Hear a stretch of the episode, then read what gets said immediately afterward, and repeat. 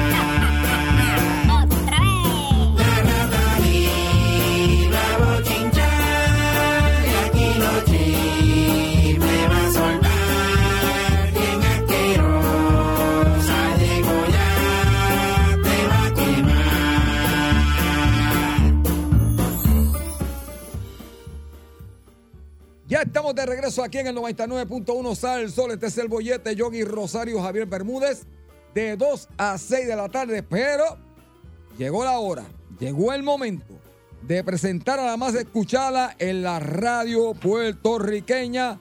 Porque definitivamente ella conoce todo lo que está pasando en el mundo de los artistas y mucho más. Ustedes y yo la conocemos como la más odiosa, la más rastrera, la más llevitrae, la más chismosa, bochinchosa, asquerosa de todas las ratas del mundo. Ella es la rata del chisme.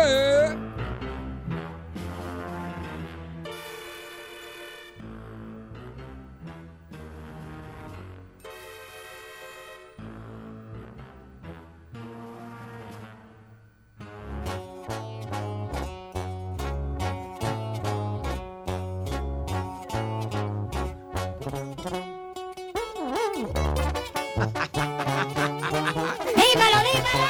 ¡Ay! ¡Ay, ay, ay, ay! Es mi, ca- es mi canción oficial ahora, cada vez que yo llego a un sitio. ¡Sí! Maldita sea, ando con alguien que tiene el radio pengado con eso ahí. ¡Cochinera! En la radio un cochinero. Pélate del cantón que se llena de cero. Y písale al me nubló la mente y me chupas en seco. En el pecho mi cuerno. Ahí está. Me convide a San Judas, me patro un chaleco. Tiro arriba la Glock, nomás temblaba el dedo. Escucho un derrapón y lo miro a lo lejos. ¡Buenas tardes! Se vino la rafaguera, la lluvia de balas en el vidrio, varias impactadas.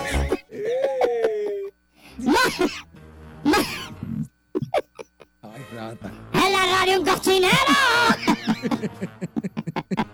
¡Buenas tardes! Despreciable y asqueroso pueblo de Puerto Rico. Mi nombre es la rata del chisme. Y como siempre, yo los odio a todos. De... pu- Y en el día de hoy, lo único que le deseo es que el perro le haya comido todo lo que tiene en la nevera. Porque la nevera se quedó un poco entreabierta y el perro le metió con la pata y abrió y dijo, ¡ah, mira qué chévere! Y empezó a, a llevarse todo enredado, todo lo que había allí, ah, masticó todo, escupió todo, tiró todo el piso. Y usted está sin nevera y sin comida hoy, porque tampoco fue quien de cerrar la puerta después que hizo el revolú. Y lo mira así como que, yo no fui. Y tiene la cara en barré mostaza y ketchup, dice, yo no fui. Yo no soy.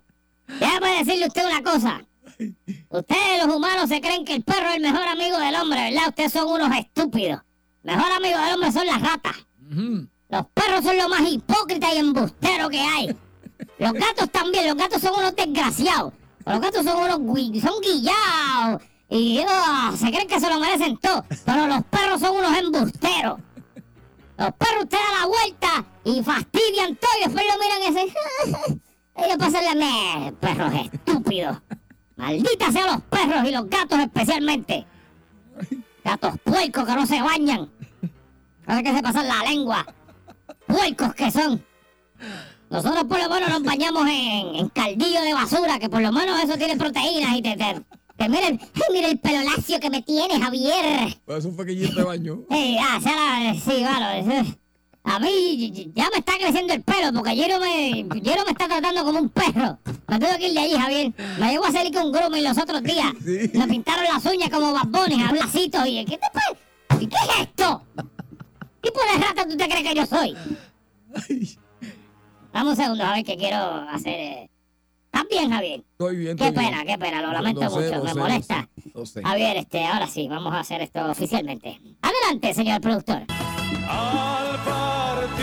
Ea. Un beso y una flor, un te quiero, una caricia y un adiós. Es ligero equipaje para tan largo viaje.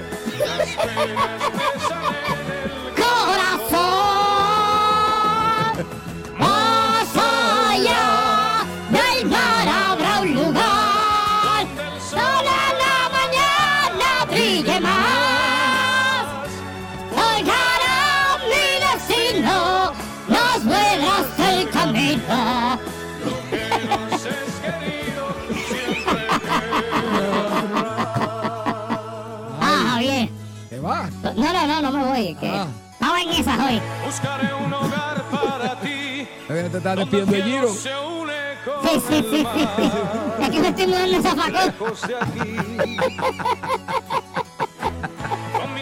Me estoy despidiendo del segmento ya. No, no, el segmento no. ¡Ey! No vengo más para esta emisora. No, Me firmaron en Radio Tiempo. Me voy para allá. A hacer viejo y con, con- con Carmelo y, y me voy el fin de semana con, con, con ¿cómo es que se llama este? Que es mi pana. No me olvidé el nombre de él. Voy para allá atrás. Fíjate de eso. Yo no quiero estar más aquí. Yo quiero estar allí en Radio Tiempo, que esa es mi, esa es mi gente. Con Tito. Tito y, y este otro hombre, que se me escapa el nombre de él, pero voy para allá. Yo, porque yo tengo, tenemos la misma edad, Javier. Yo, aquí donde tú me ves, yo, yo tengo 78 años, Javier. Aquí donde tú me ves, yo soy la rata más longeva. En el imperio de las ratas soy yo. Sí, ya veo. Pues, pues, pues, esa era mi época, Javier. Al partir, un beso y una flor, un quiero, una caricia y un adiós. Javier, tú sabes que yo llevo muchos años viviendo aquí y después de eso le metemos, mira. Hoy estamos los que estamos Y mañana no se sabe fuera. Pa'l- Hoy estamos aquí mañana. A lo que está, no sabe, Atiende por lo que te voy a decir. Ay, En la radio un cochinero. en la radio una chigorda. Oh, en la radio, en este programa había chigorla. Se la llevaron y ahora la veo de lejos. Pero todavía aquí queda el olor de la chigorla. Tanto Javier y yo, guitarra, lo sabemos. Y como nos duele que se haya ido la chigorla. Ay, Dios mío. Mira, En la radio una chigorda. el olor de la chigorla. El olor de la chigorla. Ay, Huele madre. siempre igual aunque tenga o no tenga pelos. Atiéndeme, Javier, maldita sea. Dale, dale, de ahí. Mira, deja eso, que yo tengo que dar chisme. Vamos, chisme, vamos, chisme, vamos, chisme. Atiéndeme bien lo que te voy a decir. Eso es. Mira, Javier. ¿Qué? Eh. Javier, ve acá. ¿Qué? Cuéntame. Cuéntame. A ver cuántas veces yo hablaba aquí de. De las cirugías y esas cosas. Ay, no, un montón de veces. Que lo cojan con calma, que lo cojan suave. ¿Verdad que sí? Yo le he dado, le he dado, le he dado buenos consejos a la Sí. farándula, Javier, a pesar de que los odio a todos, pero. Hay que envejecer con Hay que darle dignidad. exacto, de defender con dignidad, envejecimiento, y que si se va a hacer, hágaselo poquito a poquito a poquito, suavecito, no una cosa muy drástica. Y eso es así. Este, Javier, yo quiero decir algo aquí que me, me duele mucho en las tripolas. Mm, una persona que nosotros estimamos mucho en este, esta emisora y en, este país también. A ver, la reciente, la víctima más reciente de la, No eh, la enfermedad de las cirugías. Ay, ¿quién? Este, nuestra queridísima Olga Tañón. Como duele. Así mismo es, Javier. Eh, pues se, se- se hizo unas cositas ahí en la cara, Javier, y yo no sé si es, ¿verdad? Vamos a ser justos. Yo no sé si es la foto específica que vi, que ella quizás estaba haciendo alguna mueca con la cara. Pero, ¿tú sabes quién es Michael Keaton, el que hace de Batman en el 89? Fíjate. Ajá. Y yo que- sé quién es, Michael Keaton, imagínate. Eh, sí. ¿Qué pasó con él? Ay, esta rata sucia. Pues Javier, Sí, sí, sé quién es, lo he visto varias veces. pero Javier, yo no sé si es, ¿sabes quién es, verdad? Seguro. Mira. Aquí, mira, mira esta foto de Michael Keaton, Javier. Ay, Dios mío. No, si no te digo que un cochinero. Eh, sí. Mira, Javier, pues, pues, no sé si es la pose, no sé qué, pero nuestra queridísima Olga Tañón pues hizo unos toquecillos eh, eh, la cara y pues, Javier no se parece. Pero no será que le pasó como le pasó a, a- a Ricky Martin también. Que ¿Qué le pasó a Ricky Martín? cuando Ricky Martin se hizo algo en la cara también. Ah, es lo que este, se, es lo que, lo que se asienta. En lo que se asienta, se, Bueno, le no sé, Javier. se le acomodaba hinchazón, cosas así. Bueno. bueno. Puede ser, Javier, pero lo que sí es que no se parece a, a la Olga que conoció. Si yo la veo por ahí, no sé ni qué es ella ya. Ok. ¿Me sigue? Pero... Bueno, bueno, tiene razón, a lo mejor lo que se le asienta eso ahí. Sí, sí, sí. Aparte de que pues ha rebajado muchísimo también. También eso es otra. Pero ah, por lo general, Javier, hay unas partes de la cara que uno no se debe tocar. Que es, yo creo que todas. Pero... Porque cambia, cambia, Javier. La nariz te cambia, los ojos te cambian. Entonces ya eres otra persona completamente diferente. Especialmente los labios. Sí. Ah, no, pero yo he visto una que, que, que, que se hacen los labios que se parece al pato Donald. que están, todo el día están haciendo una pose así como el, con las bembas para el frente. Sí, sí. Por eso es que las únicas fotos que se pueden sacar son así, porque si no, no, no, funciona. Y he visto a alguien para tuyo también que está así, así que nada. Pero eso yo no sé si es que es Botox o es que en verdad es así. No, está mal acostumbrado. No, no sé. No sé, ¿qué está pidiendo algo? Anyway, atiende primero lo que te voy a decir. Ay, ay, ay. Así que suave, suave con la cirugía. A ver, Bermúdez, Diga usted, rata. yo te menciono a ti. Eh, dúos. Dime, un- dime dúos. Cuando yo te digo la palabra dúo, Dúo. de lo que sea, ¿quién te llega a la mente? Bueno, Dúos eh, históricos, dúos, dúos así como que marcaron épocas, dúos, bueno, para mí. de lo que sea. Wisin y Yandel. Ok, dime otra, otro dúo, de cualquier, de deporte, de película, de lo que sea. No tiene que ser música nada más, lo que Eh, sea. Scottie Pippen y Jordan. eh, ¿Qué tú dijiste? eh, Scottie Pippen y Jordan. Verdad. Claro, que rápido llegaste. No, no sabía. De verdad que no, te lo juro. Scottie Pippen y Jordan, Javier, ¿Qué ok. pasó ahí? Ahí vine. Ok. Me asusté y todo. Sí, sí, sí. Te dije que dije. Scottie Pippen y Jordan, ok. Esos son uno- un dúo que, ¿verdad? Marco Historia. Marcó la historia. No, tantos campeonatos juntos. Eso a cada rato todo el mundo. eh, eh, hay dos cosas. O dicen Batman y Robin o dicen Jordan y Pippen. Exacto. Ah, esas son las combinaciones que usa la gente cuando está hablando de dúos de algo. Exactamente. Y fulano es el Jordan de la música, pues el que está al lado es el Pippen de la música, ¿verdad? Exactamente, así es. Ok, Javier. Pregunta que te hago, Javier. ¿Tú piensas que ellos son amigos o no? Bueno, seguro. Tantos años juntos y tantas cosas que lograron juntos y eh, hasta en películas salió, salió juntos. Así que para mí tiene que ser super pana. Bueno, Javier, yo te voy a decir una cosa. Ajá. ¿Cuántos discos y cuántos conciertos tú has estado con el Grupo Manía? Un montón. Y ustedes no son panas. Son mis hermanos. No quiere decir que son panas. ¿Qué A ver, ¿cuánto tiempo, ¿cuánto tiempo llevamos tú y yo aquí? Algo. Ah, ay, casi dos años ya. ¿Eh? Pero yo no soy tu pana. Eso no quiere decir que somos panas, Javier, porque trabajamos juntos. Bueno. Y seamos exitosos juntos, no quiere decir que somos panas. Ay, Dios. ¿Qué habrá pasado ahí con estos Pues, dos? Javier, pues para explotarte tu burbuja, No me. Jordan y Pippen no son los panas que todos pensaban que eran. Vamos a empezar por ahí. Eso se supo ya hace tiempo, se sabía. Ellos no son, ¿sabes? No son así de panas. Incluso Pippen no quería estar ni en el equipo porque Jordan le, restaba brillo a, a él. Qué cosa tú brutal. sabes, pero eso no es el chisme, Javier. A eso es a lo que voy. Eso es un pisco la ñoña lo que te estoy dando. Ajá. Ahora es que voy para el chisme. Vamos allá. Tú sabes a quienes vieron juntos ¿A quién? en un sitio, en un restaurante. ¿A quién? A la ex esposa de Scottie Pippen. Nada más y nada menos No. que con el hijo de Michael Jordan.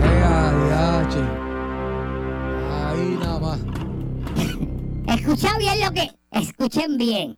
La ex esposa, cuando te. La ex esposa de Pippen era más joven que él. Mucho más joven que él. Y la ex esposa de Pippen, antes de ser ex esposa de Pippen, la es- vieron con, con. No recuerdo, con un rapero ahí. Mm. Y parece que. Mm. La esposa tenía un cochinero. Parece que algo pasó ahí. Y de eso que pasó, vino el divorcio.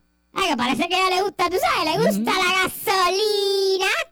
Y entonces, ahora Ahora la vieron con está con el. Digo, no es que está, pero aparente. ah, no, hay fotos. Andaba con el hijo de Michael Jordan. Mm, Que son amigos. Ay, ay, Y ay. Pippen ya estaba enfunchado. Con Jordan se acabó dejo. Ahora sí te digo yo que Ay, ay, ay. a ver, tú sabes lo que es. Que el hijo de tu pana esté con tu expareja. no, no, imagínate. Y ya, no tan solo eso, no es que sea tu expareja nada más. Es que Pippen, con todo y lo que pasó, él como que por un lado eh, estaba tratando de. eh, a ver si volvía, pero. Naki naki. Ay, ay, ay. La radio cochinero. Ah, Jordan tiene un cochinero. ¿Qué clase de cochinero? Ay, ay, ay, ay, ay, ay. Así que más te podrás imaginar tú cómo debe estar ese Pippen de prendido. Mm. No compra más tenis Jordan en su vida. Un cochinero. Mira, este, acá papi que te voy. Eh, ¿Qué te voy lo que te voy a decir? Mira, Dime. ¿tú sabes quién eh, está locamente enamorada del amor? Daría cualquier cosa por volverte a ver. Sí, va a pasar yo tiempo, sí. Enamorada del amor. Tiempo. ¿Quién está así? Paradio tiempo. Yo estoy mal ubicado. Ya, ya, ya está. Ya, ya te veo allí sentada programando y todo. Ya, programadora. Sí, sí, la programadora. Javier. Ay. La enjuaga colon. Ay, Dios mío. ¿Qué? ¿Qué pasa? ¿La enjuaga qué? Enjuaga, enjuaga colon. Ah, sí. La enjuaga colon, no colon, colon. Ah. La enjuaga tripa. bueno, Javier, pero, eso, eso es así. eso es lo que hace, enjuagar el colon todo el día. Nada más y nada menos está enamorada del amor, Laura Qué Hernández. bueno, qué bueno. Muy bien. Va a ser un libro, Javier, pero no sé si va a ser un libro de lo que pasó allá en Higüey. Ujú. Eh, ¿Verdad? Que después que ella salió de ese revolú, ella tuvo un tiempito en televisión y después se fue a limpiar el, joyete. Esto, con una máquina limpia joyo de esa. Ay, jata. Suena bien feo eso. Sí, nada que a limpiar. Yo sé. Eh, No, no, ya. Es lo que hace, Javier. Es verdad, Es un sí. centro de eso de, de- que eso te limpian por dentro, por ahí, te meten una manga por ahí, por donde a ti te gusta. Sí, no, y, ¿Qué y- pasa? y ¿Qué te pasa? vacían, y te No, vacían los, ¿qué los intestinos por dentro, sí, limpia de eso. Ya, Laura, bendito. Pero qué bueno, qué bueno. sí. Se enamoró ella de nuevo ya entonces, Rata. Ya, pues está ahí, le va bien. Qué No, bueno. espera, porque ella pegaba bien con aquel hombre, con el entrenador, ¿cómo era que se llamaba? Este, Mar- Marco Irizarri era. Sí, exactamente. Ellos pegaban, Hombre. lo veían bien. De hecho, Marco Irizarri se le quedó el acento dominicano pegado. Se le quedó bien pegado, ¿viste? Sí. Sí, sí, se le quedó la... Yo no sé si ya se le fue, pero hace unos años yo lo escuché y estaba todavía. Porque imagínate cuántos años estuvo preso allá en la República Dominicana, unos cuantos. Ah. Todavía está de trainer por ahí. Sí, está de trainer, está de trainer. Mira, a ver, a ver. No, no, no. No hace falta eso para que rebajes esas nalgas, que tú No, no, no, vas a caber en el traje de boda ese blanco. yo estoy ahí. Para que sepan, Javier se va a traje de blanco, va. Yo estoy muy. No digas eso. Javier va no. de blanco. No digas eso. Va de blanco de No seas tan. White. Javier, eso es lo que va para allá. Bueno. Bueno, Javier, yo me voy. Pero si antes. ¡Qué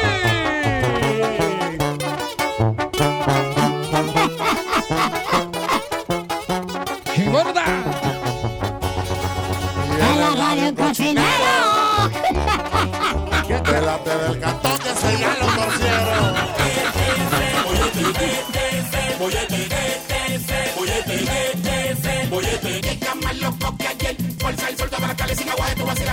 De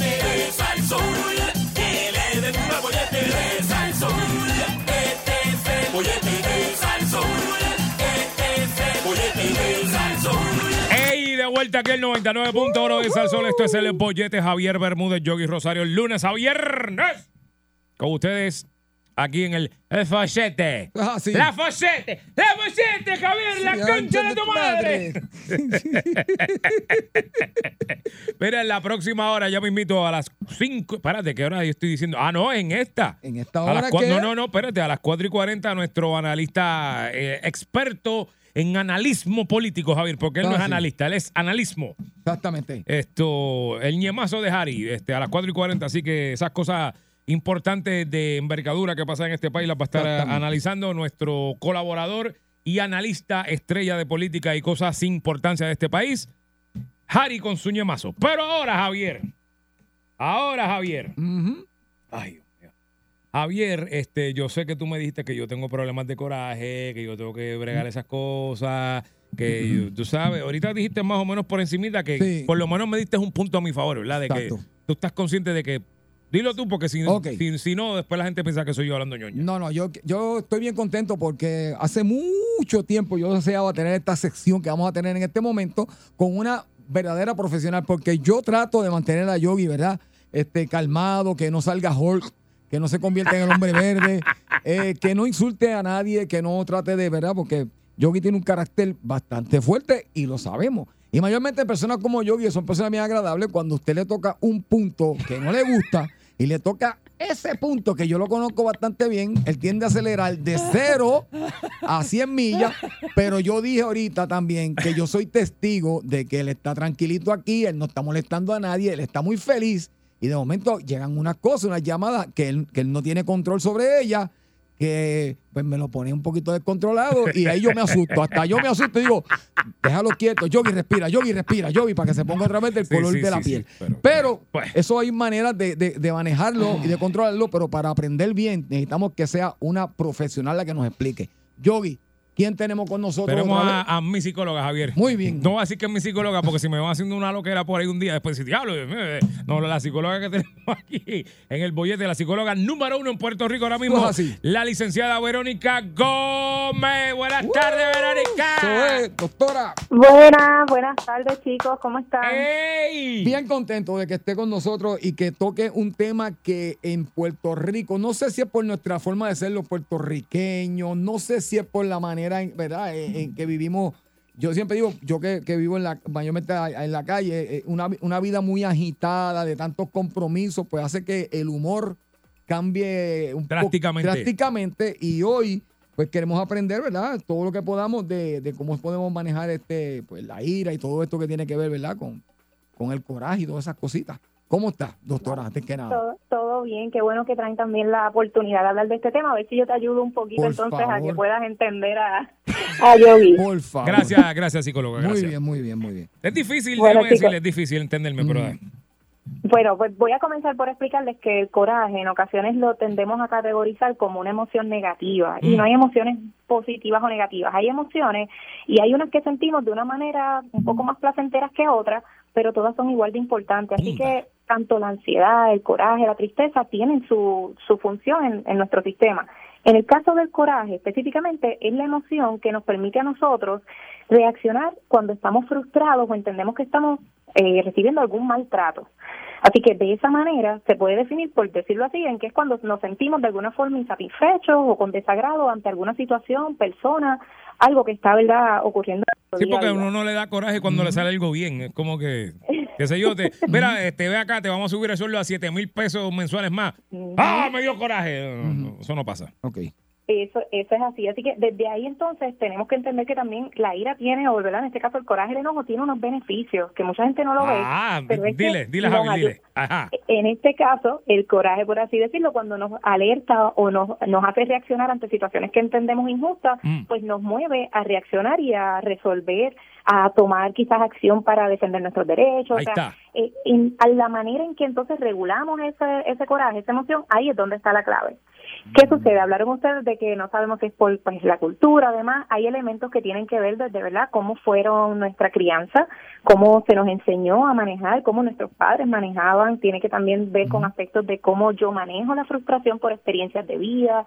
Hay varios factores que va a depender de verdad de cada persona, pero en este caso yo les quiero traer hoy Mm. unas herramientas, unas estrategias para cómo ustedes pueden manejar ese coraje a ti que te da yogi así de, Yo- de momento. mira, cómo yo empiezo, a hablar, eso. yo empiezo a hablar malo y a dar puños en cosas y a maldecir y de todo. Por favor. Pues- Tengo la Pues libreta eso, y eso es una manera, in- eso es una manera que, que no está adecuada para manejarlo, Pero, ¿verdad? pero, el, el coraje.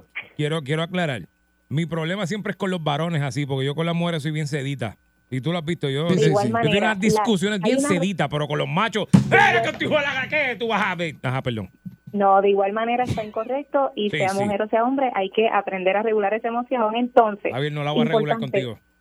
Los niveles, los niveles de coraje, en este caso, cuando están en una, en un punto bien, bien exagerado, o sea, bien intenso, tienen consecuencias físicas, o sea, empezamos a ver en nosotros cambios físicos, como por decir la presión sube, o sea, tenemos quizás unas señales en nuestro cuerpo que es importante reconocerlas.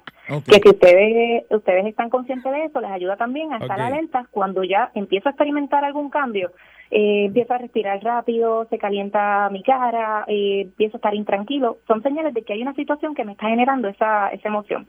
Ahora bien, hay también eh, un impacto emocional, un impacto psicológico y lo primero que tenemos que hacer es entender que estoy enojado, reconocer esa emoción y aceptarla. ¿Saben por qué? Porque muchas veces, por como fuimos eh, quizás eh, criados de alguna manera, por quizás no saber manejarla en un momento dado, lo que tendemos es a reprimir el coraje.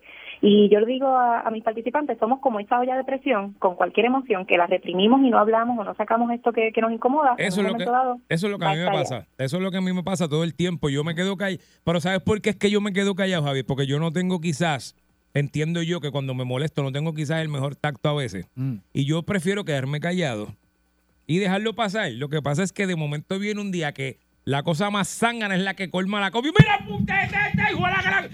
Ve, Eso es lo que pasa.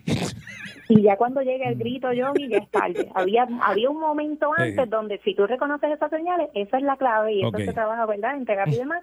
Cada persona tiene una señal distinta, pero entonces uno debe ya reconocerlo, aceptar que está molesto y entonces de ahí entender y aceptar que hay algo que está sucediendo que a mí me está molestando, irritando y que muchas veces tengo que entender que esas cosas no están en mi control. Eso es lo más difícil. Por ejemplo, van por la calle y alguien les hace un corte de pastelillo. Maldita sea.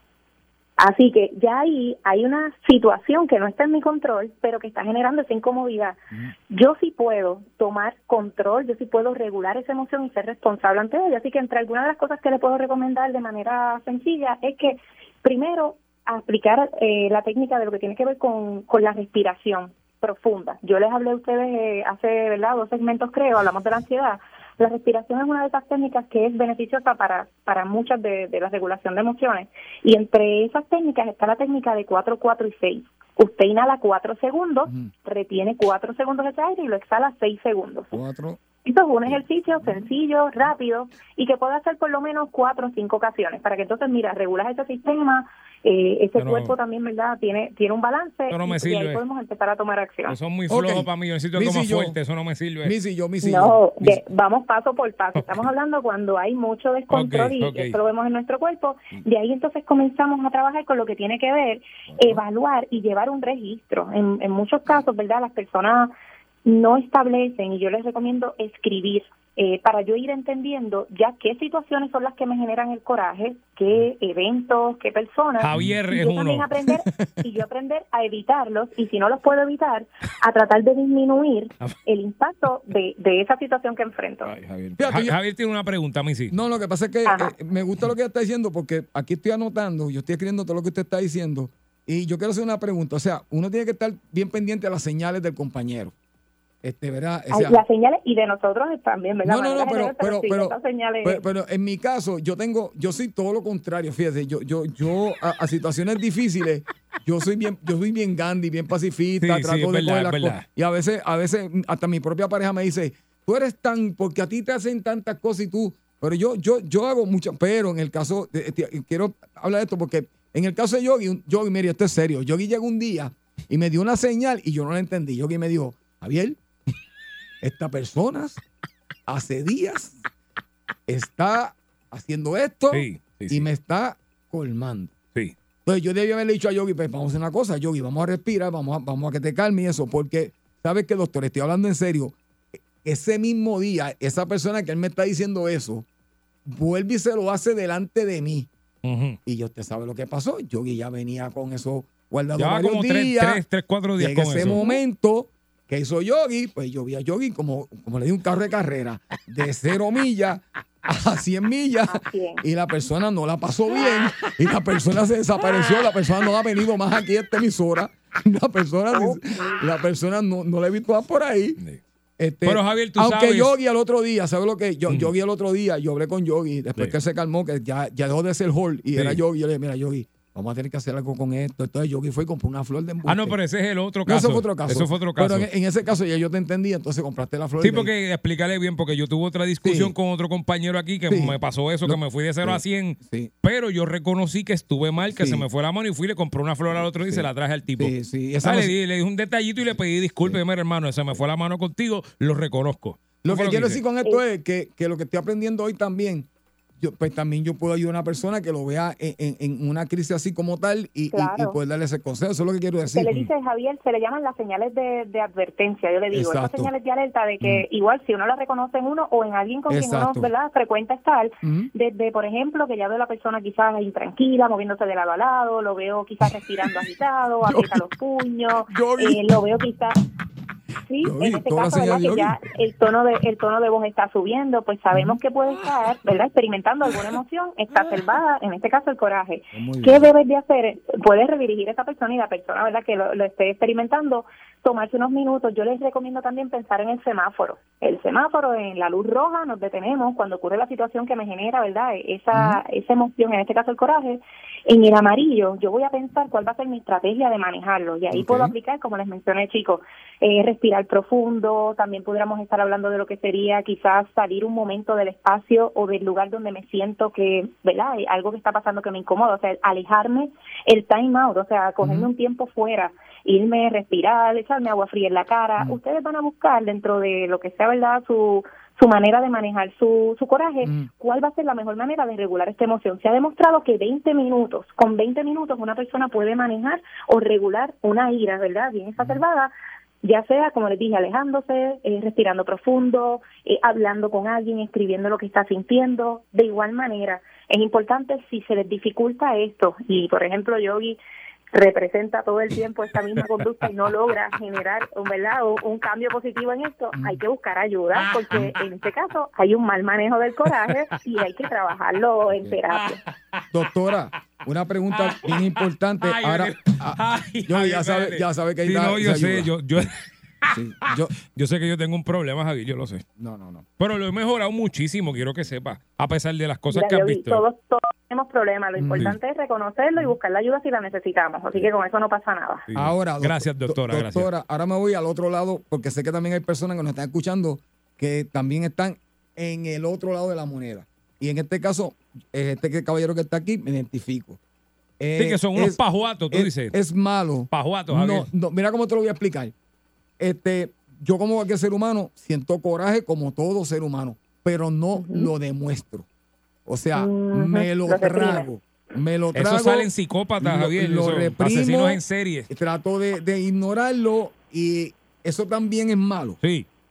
Sí, definitivo, porque como te mencioné ahorita, Javier, esto sería como la, hora- la olla de presión, que sigues Exacto. aguantando y aguantando y va a llegar algún evento, alguna situación, un momento dado, donde quizás va a estallar y puede ser, ¿verdad?, a través de una reacción explosiva, a través de quizás faltar el respeto, incluso, ¿verdad?, algunos de los elementos más graves de, de un enojo o un coraje no no trabajado adecuadamente pudiera ser agresión física hacia otra persona o ¿verdad? hacia uno mismo incluso. Así que.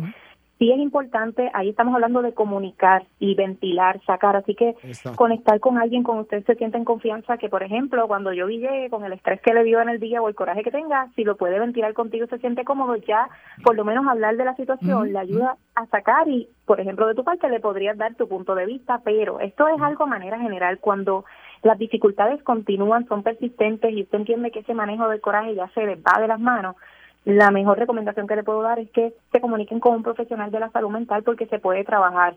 Pero nuevamente, busquen actividades físicas, el ejercicio ayuda mucho a regular nuestras emociones. Trate de siempre pensar que hay cosas que no van a estar en nuestro control, hay que soltar, dejar ir para entonces, ¿verdad?, fluir, como digo yo. Porque cuando a veces nos resistimos o se nos hace difícil eh, entender que la gente no actúa como nosotros queremos que actúen, que quizás la gente no va a hacer lo que yo quiero que haga, pues ahí viene eh, esa dificultad, ese ese malestar, ese desagrado, insatisfacción y viene entonces el coraje. Pero es sumamente importante regularlo, dejarlo estar, comunicarlo si fuera el caso y de ahí vienen unos límites también que uno tiene que establecer con las personas y, y de ahí se respeta todo eso. So, espero por, al- por al- de alguna manera haberle dado herramienta a Yogi principalmente y entonces a ti, No, a Javi, mí que estás ahí con él y te Mm, toca. Ok. ¿Sí? Deja ver si No, técnicamente. me di cuenta que tenemos que sacar una cita. Este, Sí, esto, sí, eh, vamos los dos. sí, vamos los una dos. cita. Mira, sí. pero no, este, fuera de todo relajo ahora. O sea, básicamente, como nos dijo al principio, no hay como que una emoción buena ni mala, simplemente, pues, es como la manejas.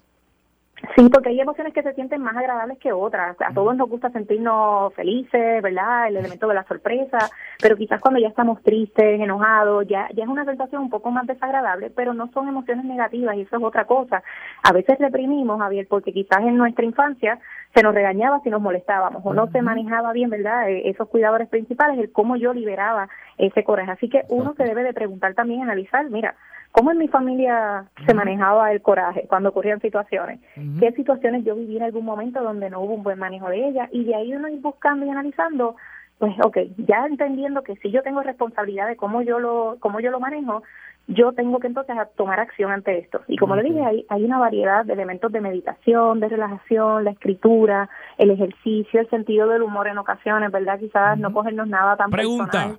Eh, eh, eso que acaba de decir, que si el ejercicio, que la meditación, el dibujar o qué sé yo, eh, practicar eso, o sea, eh, ¿lo recomienda cuando uno tiene coraje o lo recomienda hacerlo como que cuando no tengas coraje, hacerlo como un hábito en tu vida, que eso quizás te ayude a calmarte eventualmente? ¿Cómo es?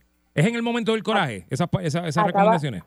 Acabas de dar en el, en el clavo, no necesariamente tenemos que esperar a experimentar el coraje para practicar eso. Dentro de ¿verdad? las habilidades para uno afrontar cualquier situación, uno tiene que encontrar cuáles son las distracciones de uno y qué a uno le genera de alguna manera placer o uno se siente a gusto haciendo. Hay personas que el dibujo es una, leer es otra, ver una película, hay veces que hasta tomar fotos para alguien es algo relajante, pues esas son mis distracciones, esas van a ser mis estrategias para yo manejar las emociones. Así que no es, no tengo que esperar a que llegue la emoción, ¿por qué? Porque por ejemplo la respiración, si yo la practico frecuentemente, ya ese mecanismo lo recuerdo y a la hora que tenga mucho coraje no estoy pensando cuántos segundos era que tengo que pensar para eh, respirar y aguantar. Así que esa práctica genera entonces que ya automáticamente cuando yo vaya a hacer el ejercicio, si fuera la respiración, lo tengo más fresco en mi mente. Pues mira, Javier, lo que, está, de bien. ser algo constante. lo que estábamos hablando hace unas semanas atrás en la sección de colecciones, eso de coleccionar cosas, que yo dije, mire, coja un hobby, coleccione algo, para que distraiga la mente en otra cosa que no sea el, el mamotreto de vida este que llevamos. Mira, ahí está, ahí está. Javier. Eso es parte de hay que hacer Sí, ese sí. tipo de cosas. Y chicos, en ocasiones el tiempo fuera del que le hable es bien importante. Si están en una situación donde entiende que ya su coraje está, imagínense en un termómetro o una escala del 1 al 10, y ya está en 10 que es el máximo o está al explotar el termómetro. Pues en ese momento, esos son los segundos de, de recordar ese semáforo y el detenerse, Sí. alejarse, y ahí viene la parte de tomarse un tiempo fuera, y cuando se aleje, usted se aleja a hacer cualquiera de las estrategias que le mencioné.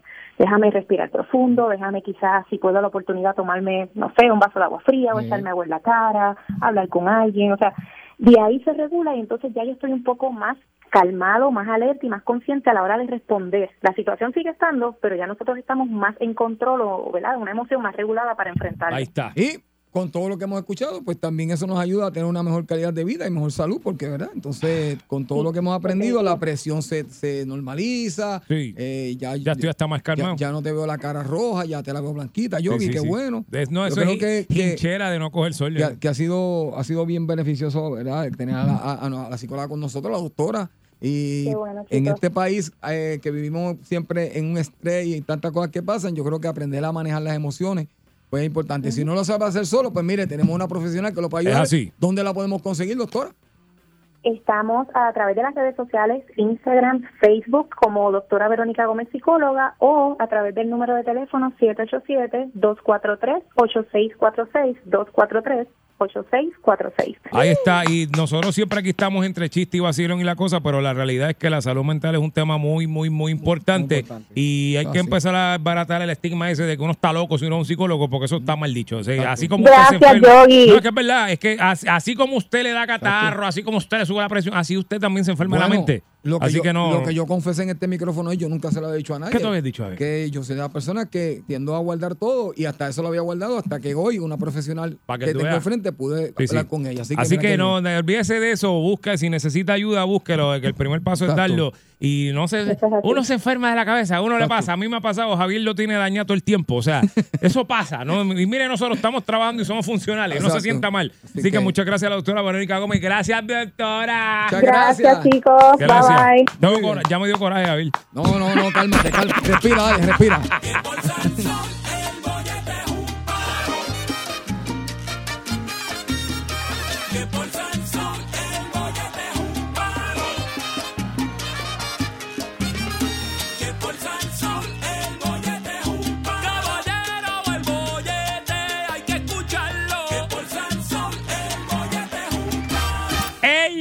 De vuelta aquí el 99.1 de Salsol, usted escucha la voz con la Javier y la.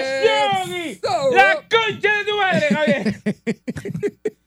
Gracias, este internacional que vino por ahí se fue. Que Eh, le dan un pase de vez en cuando no, y no, viene. sigue en el programa de, ¿De quién? de rehabilitación de Dulce. Ah, sí, sí, pues la- de las golosinas. Sí, ya tú de las sabes. golosinas de, de Santurce, que lo tienen Ah, tú malo. sabes que sí. Conoció el dulce de Santurce y lo tiene loco. Ah, sí. Era Javier, este arranca otra hora aquí en el 99.1 de Sal Soul. Esto es el bollete. Ah, sí. Ya me invito a las 4 de la tarde.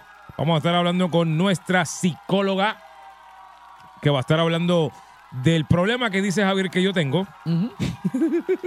¿Sí? Sí, Javier dice que yo tengo ese problema. Problema del coraje, Javier. Control de la ira. Con la psicóloga Verónica Gómez. Eso va a estar ahorita a las 4. Y en esta hora también tenemos a nuestro compañero, el reportero ancla de Puerto Rico, Alex Delgado. Ah, sí. Pero ahora.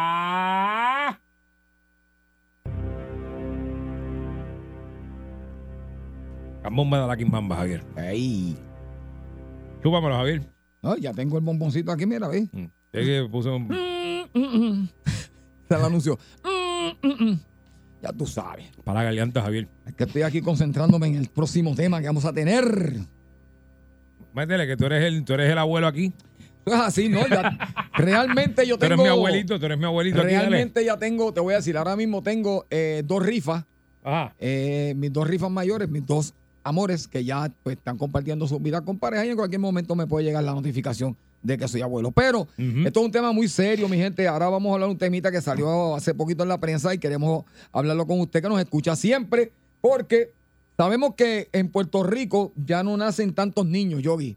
En Puerto Rico ya, ahora mismo ya no nacen. tragan. No, ya no nacen tantos niños como, como en los años 60, 70, 80.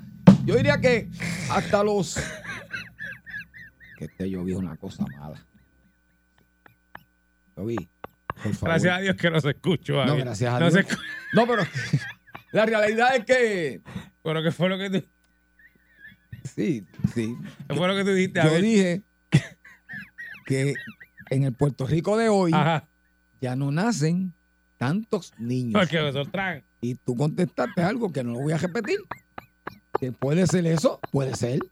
Puede ser que prefieran y no, Pero la realidad, no, la, la, la la- realidad es que. No nace que- tanto niño ya. que, que es una población, pues todos sabemos, eh, adulta, eh, bastante mayorcita, ¿verdad? Lo que son los queridos abuelos, para donde yo orgullosamente, pues estoy a ley de varios años para estar ahí y, y es una etapa que me la pienso disfrutar como criando, eh, tongoneando, alcahueteando. Eh, sí, haciendo todo lo malo, haci- porque eso es lo que pasa. Haciendo. Que los abuelos No, no, añoñan a uno. Pero para yo poder añoñar a mis nietos, ¿quién se tenía que hacer cargo de ellos? Papá y mamá, porque entonces a mí como abuelo, ¿qué me toca? Me toca añoñarlo, Ey. consentirlo, porque ya yo, pues, Cri- ya yo crié, a mis hijos.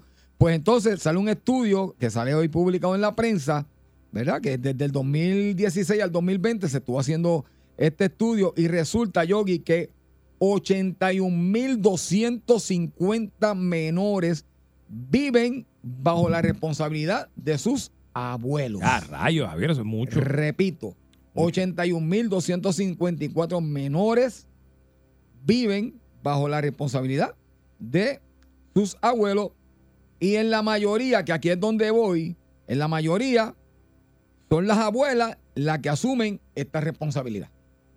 Boom. Ok. Ok. Mira, Javi- mira, Javier. Yo. Mira, Javier, yo te voy a decir una cosa a ti. Ajá. Esto, sí, lo que tú dices, tienes mucha razón. Hay menos natalicios, Exacto. menos niños naciendo. No aquí nada más, Javier, en el mundo entero. Sí. Una, una, un- una es, la economía es una. Sí. Yo creo que ese es de los factores principales, yo creo que del por qué no están haciendo tantos niños. Mm. Tú le preguntas a muchas personas y es esa. Otra, pues simplemente no quiere la responsabilidad, 20 mil cosas. Pero vamos a concentrarnos en nosotros, en esta sociedad, en el país donde vivimos. Exacto. Olvídate del resto del mundo. Vamos Exacto. a concentrarnos con nosotros. Eh, yo creo que ha ido un aumento en ese caso de los abuelos criando nietos por múltiples razones sociales, porque una de las razones sociales es pues la mamá trabaja de sola, deja el nene, la nena, el nene lo deja allá y probablemente allá se quede y se acostumbra y se queda allá. Eso es una. Tienes el otro, papá, mamá tienen problemas de algún tipo, papá cae preso o mamá cae presa, abuela. Eres el otro. Problema social, porque estos son los problemas sociales que vemos. El otro problema social. eh, papá está en la calle, papá lo matan. Mamá, pues, no puede bandearse. Pasa cualquier cosa, le quitan el nene a mamá, abuela también. O el peor de todo, yo creo. Simplemente ni papá ni mamá son responsables con sus hijos y abuela se encarga. Que eso para mí yo creo que es el peor de todo. Todas esas, y pueden haber una que otra que se me haya escapado, pero yo creo que esas son como que las más eh, comunes que vemos de situaciones de por qué abuela cría nenes. Entonces, en el otro caso también, que tú acabas de mencionar, de todo ese grupo que está ahí de niños criando, criado, siendo criados por abuelos, también la mayoría son abuelas solas. El otro famoso caso del papá ausente, o el papá preso, el papá que matan, o el papá que simplemente parió, o sea, preñó y se, se desapareció. Ahí está el resultado. Exacto. O sea, es que es una cadena de eventos en la sociedad que va llevando a lo que tenemos hoy día. Y encima de eso, Javier, la juventud, y eso yo lo llevo escuchando desde que yo soy chamaquito, y lo sigo oyendo y parece que va a seguir por ahí para abajo. La juventud se está matando. Entonces tenemos viejos y si acaso niños. El entremedio se ha ido matando completo. Exactamente. Mira, Yogi, yo creo que, que como estaba comentando a Yogi fuera del aire, eh, yo creo que, que un abuelo nunca va a dejar un nieto solo. Eso estamos súper, súper seguros y un hijo menos. Pero yo creo que Dios hizo las edades tan y tan perfectas para que todos tenemos una edad para ser padres, todos tenemos una edad para ser abuelos. Ujú. Y, y es bien preocupante el número que sale porque 82.267 niños que de- es abuelo o es abuela, en este caso son más mujeres, la que tiene el control sobre este menor. Yogi, los menores de hoy en día no son como, como los de mi época, ni, ni tan siquiera como la tuya. pues, No. ya, ¿sabes? Entonces, este, es bien difícil este, a, a cierta edad ya, eh, por, por ejemplo, unos, unos 70, 75, 80 años, eh, trabajar con un niño de 14, 15, Malísimo. 16 años. Debe ser bien es- difícil. Es, bien duro, debe ser bien, bien difícil a todo esto, ¿verdad? Si tampoco tenemos algunas ayudas que, que verdaderamente pues se necesitan para, para, para poder criar a un muchacho, ¿no? Este, yo me imagino a estos abuelos, ¿verdad? Que a lo mejor muchos viven de la pensión o muchos viven este, pues, de su seguro social, ¿verdad? De, de- de su retiro y tener que enfrentar este, este tipo de crianza, pues tú sabes que hoy en día con un sueldito pequeño no te da para criar un muchacho. Entonces imagino que muchos de esos abuelos tendrán que volver a trabajar, aunque sea un part-time, y hacer mil malabares para, para, pues, para poder este, eh, criar Y además, y, darle educación a, esos- a esos niños. y añadiendo a eso, Javier, esto, todos sabemos que mientras nos vamos haciendo mayores, las, ¿cómo te explico? La, hay ciertas cosas que uno va perdiendo. Hay una malicia que uno pierde, hay una... Porque el cerebro se pone viejo, Javier, o sea, es inevitable. No es que estamos diciendo, ah, uno se pone inservible, no es eso, es que vas perdiendo ciertas habilidades, destrezas y cosas con la edad. Entonces, ¿qué pasa? Tú tienes este chamaquito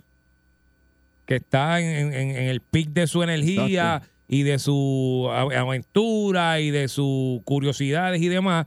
Tienes esto de la tecnología, tienes la calle, tienes, tienes un montón de cosas en contra del abuelo que el chamaquito puede hacer lo que le da la gana. Entonces, ahí vemos estos casos a veces que tú dices, diablo, ese nene es bien malo. Esos nenes que salen virados, que tú dices, Dios mío, pero es que no hay disciplina porque es que el abuelo hace lo que puede también, o la abuela en este caso. O sea, es una cosa bien compleja. Nada, vamos a, vamos con las líneas para dos cosas. Usted, pues, que nos dé su opinión, cómo usted ve esto. Y segundo, mire, si usted de momento está criado, es un abuelo, o, o- o usted fue criado por su abuelo, qué sé yo, para saber por qué fue. Muchas veces es que los papás trabajan tanto, Javier, que no hay de otra.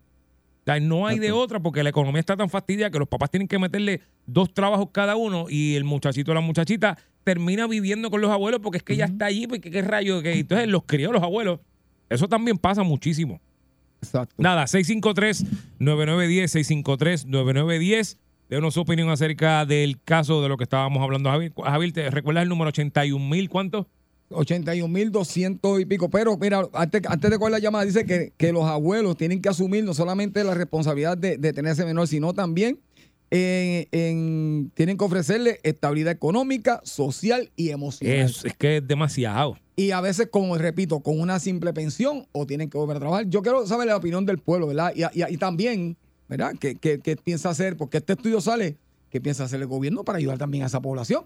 Buenas tardes, Javier, es que Pollete. Es difícil, Vamos a ver. es difícil, es un problema social largo. duro, es duro, muy largo, duro. no es como que tan fácil. Buenas, Boyete. Adelante. Hello conmigo. Hey. Hello. Eh, Ya, eh. Eso de eh, eso de, de la del nacimiento de los niños Ujú. Tiene que ver mucho también que los nenes salen de la escuela. No es como los- cuando estaban en la escuela que salieron del salón y era para la glorieta con las jevitas. Ahora ellos salen, mira Carlito, conéctate que vamos a jugar. Parece que ya no hay nada embarazo en la escuela y casi ya no hay como antes. Por eso. Y lo del abuelo que me. ah, Ves, caramba. No, no entendí, pero está bien. Caramba. Ok, Vamos a la próxima llamada. Boyete, buenas tardes. Gracias por llamarnos. Boyete, buenas tardes. Tremendo. Boyete, buenas tardes. Maldita sea. Boyete, buenas tardes. Ay, vete para el... Vamos a que arreglen ese bendito nota que se cuadro. no, es que llama a todo el mundo de cantazo y empieza a tumbar la, este, el cuadro de ñoña este. Boyete, buenas tardes. Sí, buenas tardes para opinar. Zumba. Adelante. Sí, este, a nosotros nos está pasando similar, pero en el caso de nosotros que el abuelo lo que es un alcahuete. El abuelo, el nene tiene 17 años y se lo llevó a vivir con él, porque como nosotros pues lo, lo estaban aguantando, ahora el nene le llega todos los días a las 2, a las 3 de la mañana, tuvo que ir a coger un préstamo Permiso. para comprarle un cajo al muchacho. Permiso, cuando tú dices el nene, estamos hablando de, de- del hijo suyo. ¿Estamos hablando no? No, hija- hijastro mío. Ok, hijastro suyo, ok. Sí, el- es un el- el- hijastro, el- pues entonces ¿Y el muchacho tiene cuánto? de ponerle respeto, 17 años. ¿Y el don tiene, el abuelo tiene cuánto?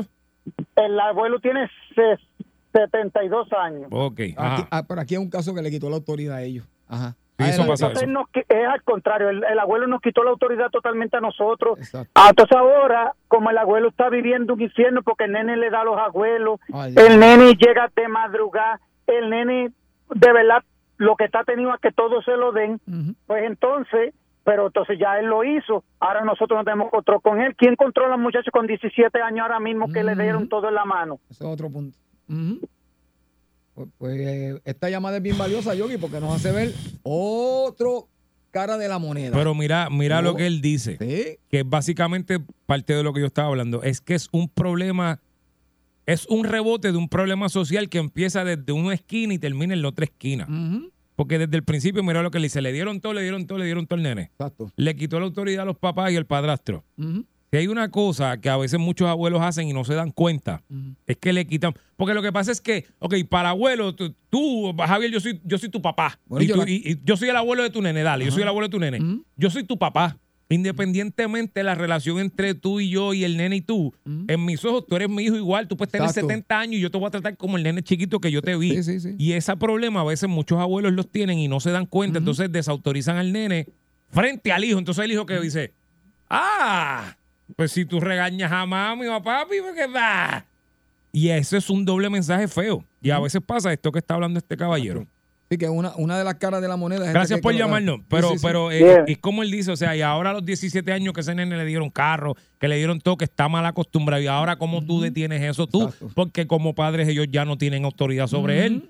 O sea, no la tienen en los ojos del muchacho, es lo que me refiero. Exactamente. O sea, también ellos, ve, hay que, hay que estudiar el caso, pero es un problema, Javier. Exactamente. Mire, estamos hablando de, los de un número que salió en la prensa de 81.254 menores que viven con sus abuelos. Y verdad, se está tratando, estamos tratando aquí nosotros de ver, ¿verdad? Cuál podría ser la razón de que esté sucediendo esta, esta eh, alza tan grande en la crianza de, de niños en una edad que, repito, se supone que tú no estés ya ni criando ni cuidando de esa manera muchachos. Aquí nos dieron una cara de la moneda que es el abuelo, vamos a poner de esta manera, alcahuete. Ujú. Pero también hay otras vertientes que las queremos escuchar y queremos escuchar su opinión. 653 media Bollete, buenas tardes. ¡Aló! Sí, buenas tardes. Dios los bendiga, los cuide siempre. Gracias, hermano, gracias. Igual. Mira, eh, si quieres poner el pito, maldito sea el gobierno. Los otros días, yo llevo un viejito de 91 años para que se haga cargo del nieto. Wow. De estas madres que, que paren tarde, de edad. Chico, un viejito de 91 años, ¿cómo se va a hacer cargo del nieto? No pueden con él para eh, darle.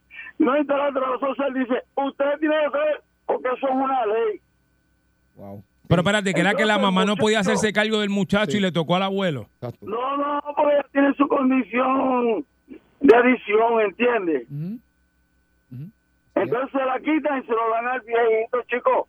El gobierno está cuando va a buscar porque con 800 de seguro social, que se lo ganó bien merecido. Claro. Pues entonces no le pueden dar ayuda porque no cualifica, mira. Exacto. Es que tú ves, mano, es que también, De o eso es que sea, estamos hablando. De eso es que estamos hablando. El gobierno, aquí lo que es el gobierno, hermano, porque yo te voy a decir, si tú se combinan un, un buen equipo de trabajo, se hace una buena relación, ¿entiendes? Pero el matrimonio es como un matrimonio, si el, el hombre coge para aquí y la mujer para acá, no están de acuerdo, lo que digan, pues mira, se rompe el matrimonio. Así pasa el gobierno con la relación este, de los abuelos. Muchos abuelos por ahí no pueden ya. No, no, Porque no. recuérdate, muchos abuelos son del tiempo cuando no se pagaba seguro social. Cuando el seguro social lo que te da es una porquería, que, que muchos por ahí lo que cogen es una porquería, 140 pesos, 180, 200.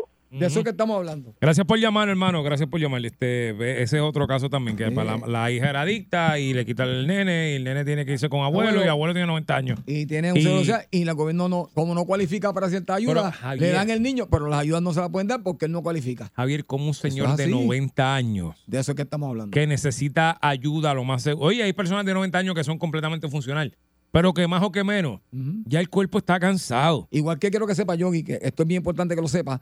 Si yo embarazo a una chica y la chica me mete pensión y yo no puedo pagar la pensión, la paga, la paga mi papá. Eso es El otra. abuelo, eh, que sí, está- eso- Por eso es la cadena que estamos Eh, hablando. sí. Este tema es bien, bien amplio. Oye, oye, de buenas tardes. Hello.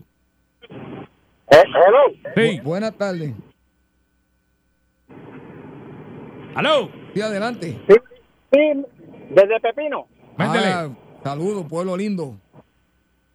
Me- Sí, mira, Javier, en el caso mío, yo te, yo fui de crianza, entonces tengo un nene de 12 años y entonces yo me siento a verlo, mi, mi hijo le coge y le, le prepara café, le chequea el azúcar, pa- mi, mi papá de crianza eh, parece de diabetes, le lava la ropa, se la atiende y tú sabes, eh, eso que también, eh, eh, él, él crió tres tres hijos y yo pues yo voy todos los, todos los días de semana, todos, todos los días, todos los días a su casa, pero eh, le hace desayuno, mi, y como que me siento orgulloso de, de, de ese niño de tan, de tan solamente 12 años cuidando a su abuelito. Va, a veces le prepara desayuno por la mañana y, y le hace comida a las 12, no sé cómo aprendió.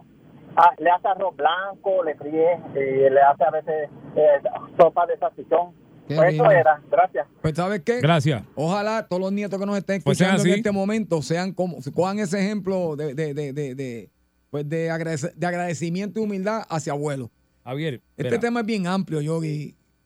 Realmente.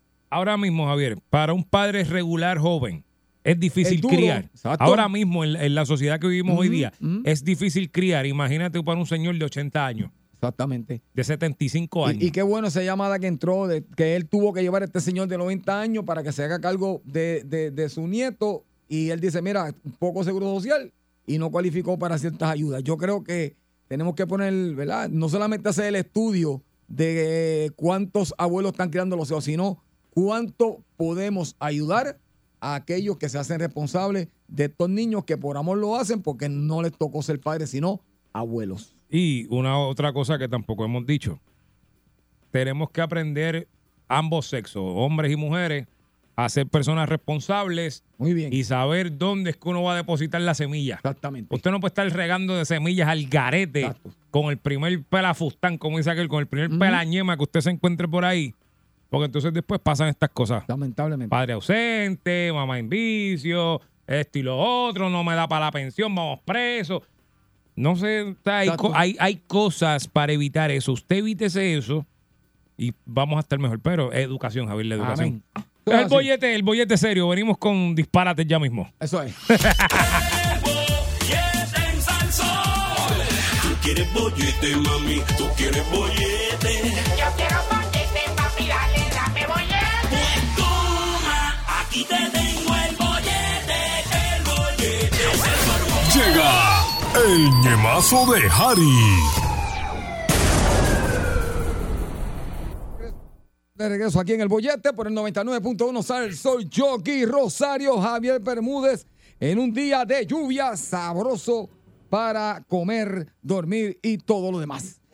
Llega en este momento bajo una lluvia, pero no puede fallar el hombre que mejor analiza las noticias en este programa. Así que está con nosotros ya directamente de un lugar desconocido para traernos la información de lo que está pasando en nuestro país. El mejor analizando, el rey del analismo. Así lo hemos bautizado. Su nombre es Harry y este es el ñemazo de Harry. Harry, buenas tardes. ¿Qué está pasando, muchacho? Todo bien, qué bueno escucharte, Harry. Todo bien, ese fin de semana, todo chévere. Mira, pues, eh, mm, lastimo un poco. Eh, me lastimo un poco, muchacho, porque es que eh, tengo un pana que hizo una alcaporria. Yo no sé si alguno de ustedes han ido a, Peñuelas. Pero en Peñuelas, en un campo bien adentro, como lo voy a decir ahora, hay un- una familia que hacen unas alcapurrias de morcilla. Que es para pelo. Y pues estuve por allá eh, compartiendo con esos muchachos y la pasamos bien. Además está decirte que eh, estoy tomando pastillas para el ardor del estómago. Siento que el reflujo me rompió la tapita del esófago, pero nada que unas buenas pastillas y una buena cerveza no vaya a arreglar. Ah, pues muy bien. ¿Y ¿Cómo te fue? ¿Cómo te fue? No, ¿Cómo te fue, estamos, Javier? estamos- estamos bien. Cuéntame, Harry. Mira, nosotros eh, estamos analizando eh, a dónde viene con la noticia. Y.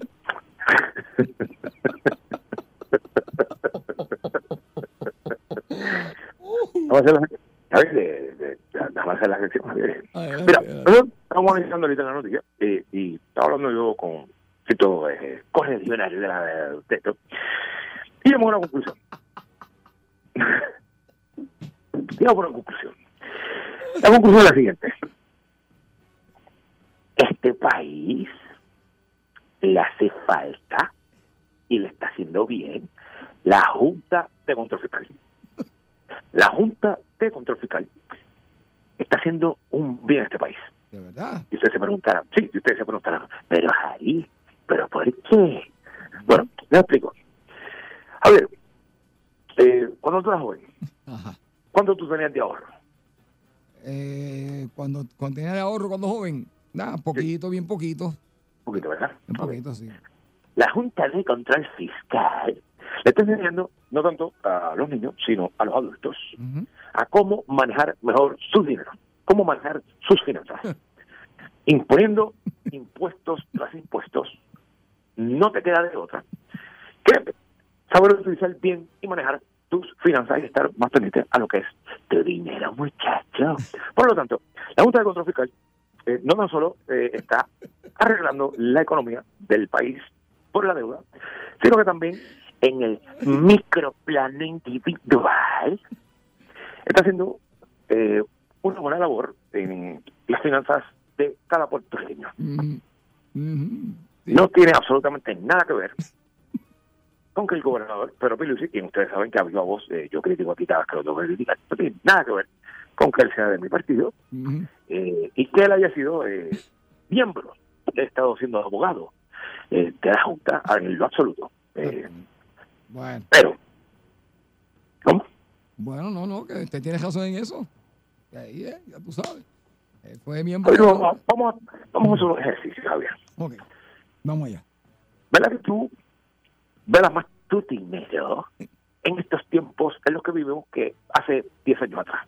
Bueno, definitivamente. Pero es que uno va madurando también. Mi punto exactamente probado.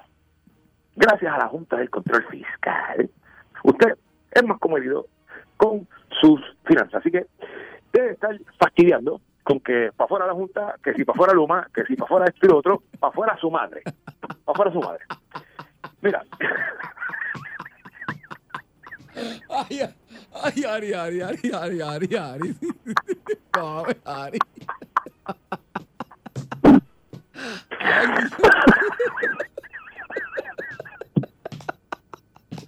Ari, con calma, con calma.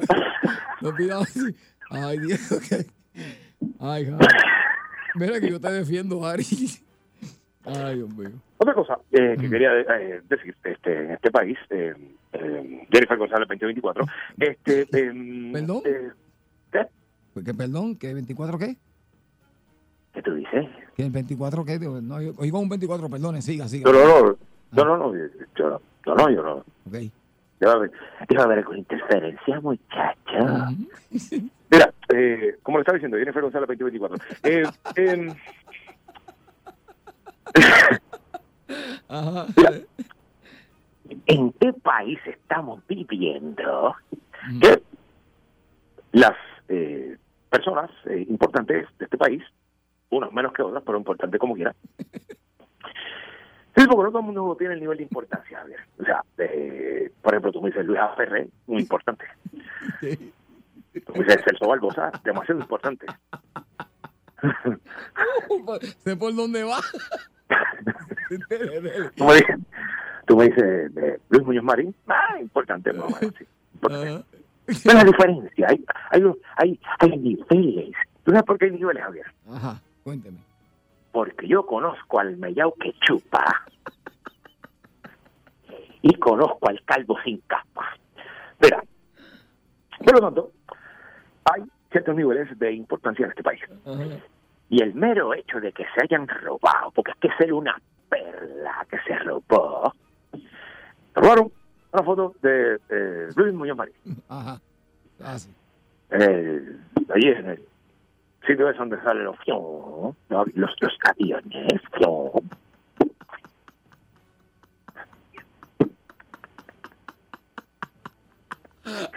Entonces, pienso yo,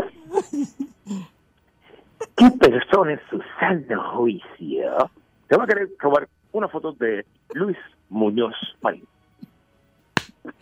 Así es. Así mismo es.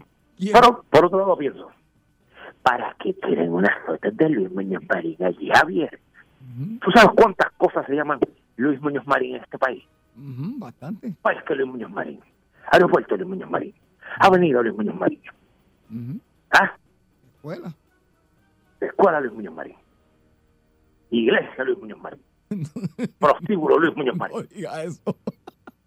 Punto de droga Luis Muñoz. No diga eso, José. Ay, Dios mío. Mira, los muchachos que están en la calle que me están escuchando ahora mismo. Si usted quiere honrar a Luis Muñoz Marín, hágalo desde su comodidad. Coja eh, las estampas de las botellas y los muchachos de la calle me entienden, Javier. Así que usted, si no entiende lo que le voy a decir, haga caso usted no putea. Coja las tapas y le ponen las estampas de Luis Muñoz Marín y las venden a precio especial como eh, de coleccionista. Los muchachos de la calle me entendieron, Javier. Me imagino que sí, porque yo no lo entendí, pero sí. Suban las tapas más caras y le ponen que son de colección. Y le ponen las estampas de Luis Muñoz Marín.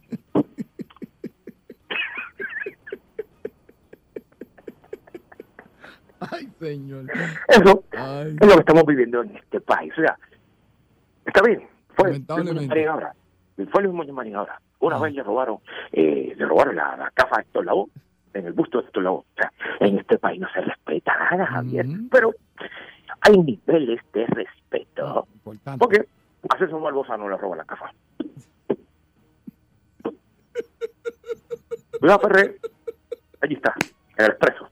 No pasa nada con él. Bueno, Muñoz Marín. No lo roban. Como los populares roban. Ay, Dios mío. Doble mensaje. No tiene absolutamente nada que ver con que yo no sea de ese partido. Jennifer González 2024. Oye, oye, últimamente como que usted está como que más colorido, no sé. Bueno, pero vamos a una cosa, ya, ya está pasando el tiempo. Deme un- Bueno, ¿sabe por qué, Javier? ¿Por por qué, Javier? ¿Por qué? Porque yo conozco al que come uñas sin boca. Y conozco al que le gusta que se le hundan más para afuera. Por eso no me cogen. ¿Qué me estaba diciendo? Que por favor me dé menú, que ya estamos corto de tiempo, imagínense. ¿Quiere menú? Sí, dame un menucito ahí de martes, Pues lluvioso. Martes lluvioso, martes lluvioso. Pues mira, el día está así como para, como unos coditos de carne de alpaca. Está como carnecita molida de alpaca. Y a eso le vamos a echar mucho pique. Y le vamos a poner por el ladito así. Le vamos a poner como un cerrito de arroz pingaf. Y para bajarlo, para bajarlo, le pruebo ese arroz. Sí, sí, sí, sí. Pila, pila. Le pruebo ese arroz.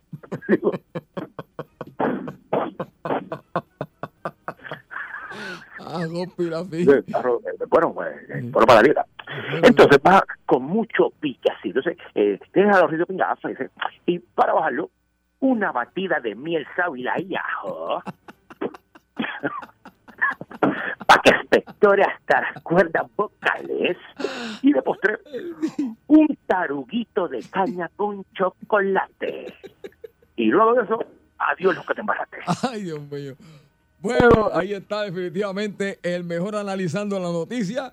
En este programa se llama Harry y eso no hay discusión. En analismo con Harry. Así que usted no se vaya, que el billete sigue.